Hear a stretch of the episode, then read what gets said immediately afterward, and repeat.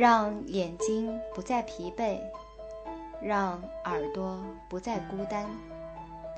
加长读书时刻。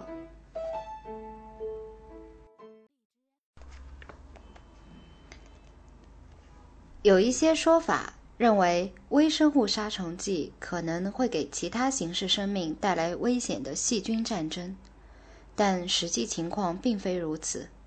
与化学药物相比，昆虫病菌除了对其药作用的对象外，对其他所有生物都是无害的。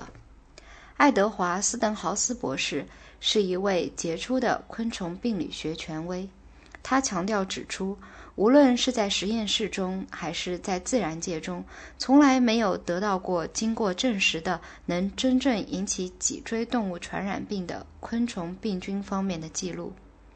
昆虫病菌具有如此的专一性。以至于它们只对一小部分昆虫，有时只对一种昆虫才有传染能力。正如斯登豪斯博士指出的，昆虫疾病在自然界的爆发始终是被局限在昆虫之中。它既不影响宿主植物，也不影响吃了昆虫的动物。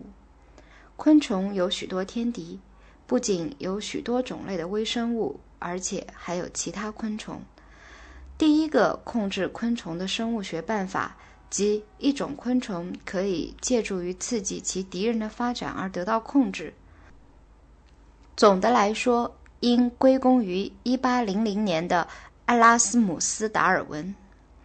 可能因为用一种昆虫治另一种昆虫是生物控制法的第一个实践用过的办法。所以，人们可能广泛而又错误地认为，它就是替代化学药物的唯一措施。在美国，将生物控制作为常规方法开始于1888年。当时，阿尔伯特·科贝尔，他是现在正日益增多的昆虫学家开拓者队伍中的第一个成员，去澳大利亚寻找绒毛状叶枕介壳虫的天敌。这种介壳虫使加利福尼亚的柑橘叶面临着毁灭的威胁。如我们在第十五章中已看到的，这项任务已获得壮丽的成功。二十世纪中叶，在全世界搜寻天敌，以用于控制那些自己闯到我国海岸边的昆虫。总计约有一百种重要的捕食性和寄生性昆虫被确定下来了。除了由科耶贝尔带进的维多利亚甲虫外，其他的昆虫进口也都很成功。一种由日本进口的黄蜂，已完全有把握地控制住了一种侵害东部苹果园的昆虫。带斑点的紫花苜蓿蚜虫的一些天敌是由中东意外进口的。加利福尼亚紫花畜牧业得以拯救，应归功于它们，就如同细腰黑蜂。对日本甲虫的控制一样，吉普赛蛾的捕食者和寄生者们也起到了很好的控制作用。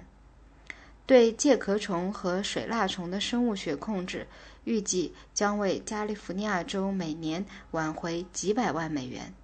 确实，该州昆虫学家的领导人之一波尔·迪波奇博士做了估计。加利福尼亚州在生物学控制工作中投资四百万美元，而已得到了一亿美元的回报。通过引进昆虫的天敌而成功的实现了对严重虫灾的生物学控制的例子，已在遍布全世界的大约四十个国家中出现。这种控制方法比化学方法具有明显的优越性，它比较便宜，是永久性的。并且不会留下残毒，但生物学控制还一直缺乏支持。在建立正规的生物学控制计划方面，加利福尼亚在各州中间实际上是孤立无伴的。许多州甚至还没有一位昆虫学家致力于生物控制研究。也许对于取得支持来说，用昆虫敌人来实行生物控制的工作，始终还缺乏一种科学上的严密性，几乎还没有在生物控制中对被捕食的昆虫种类受影响情况进行严格研究。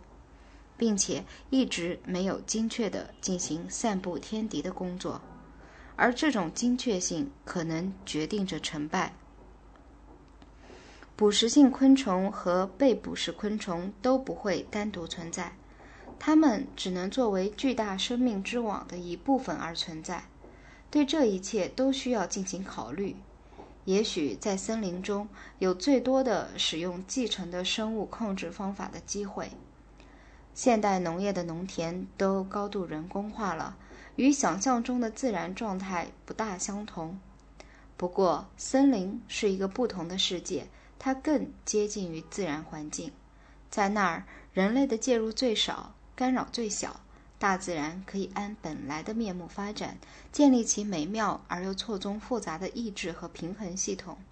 这种系统保护森林免遭昆虫过分危害。在美国。我们的森林种植人看来已在考虑，主要通过引进捕食性昆虫和寄生性昆虫来进行生物控制。加拿大人已有一个比较开阔的眼光，而一些欧洲人却走得更远。他们发展森林卫生学，已达到了令人惊异的程度。鸟、蚂蚁、森林蜘蛛和土壤细菌都同树木一样是森林的一部分。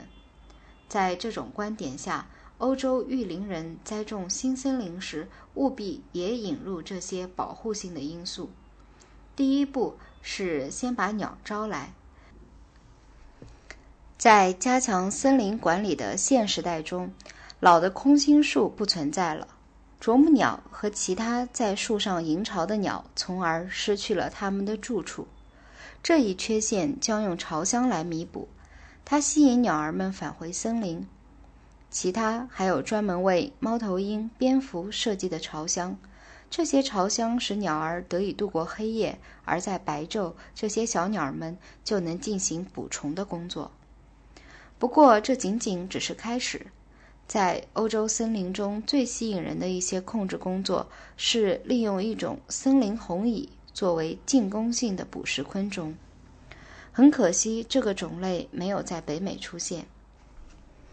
约在二十五年以前，乌兹堡大学的卡尔高兹华特教授发展了一种培养这种红蚁的方法，并建立了红蚁群体。在他的指导下，一万多个红蚁群体已被放置在德意志联邦共和国的九十个实验地区中。高兹华特教授的方法已被意大利和了蚂蚁农场，以供给。例如，在阿平宁山区，已建起几百个鸟窝来保护再生林区。德国牧林的林业官汉斯·鲁波绍芬博士说：“在你的森林中，你可以看到，在有鸟类保护、蚂蚁保护，还有一些蝙蝠和猫头鹰共同体的那些地方，生物学的平衡已被显著的改善了。”他相信，单一的引进一种捕食昆虫或寄生。